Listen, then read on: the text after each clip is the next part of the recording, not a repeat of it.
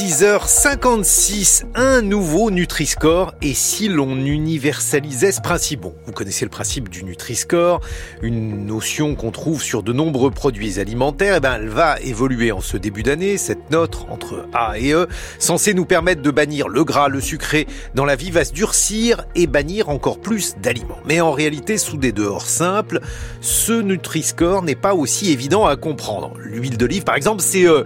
Mais pourtant, elle est essentielle, par au régime crétois, censé être excellent pour la santé? Alors bien sûr, il ne faut pas en abuser, mais qui a envie de boire des verres d'huile d'olive? Par ailleurs, on peut se le dire, ce qui est bon est souvent classé E, alors que ce qui est classé A.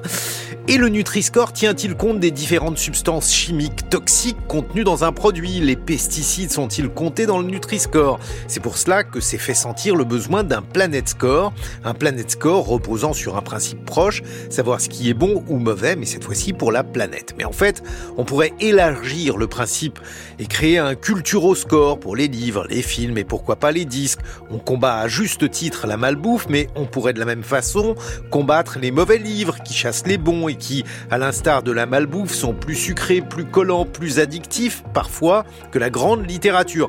Même chose pour les idées. Un idéoscore pourrait permettre de s'orienter entre les différentes représentations du monde, savoir quelles sont les idées épaisses et grasses dont il faut se méfier, en somme qu'il faut consommer avec modération en les noyant sous cinq fruits et légumes. Alors bien sûr, ça serait d'autant moins évident qu'un monde sans mauvaise graisse, sans aliments à consommer avec modération, n'est pas seulement inenvisageable, il n'est surtout pas souhaitable.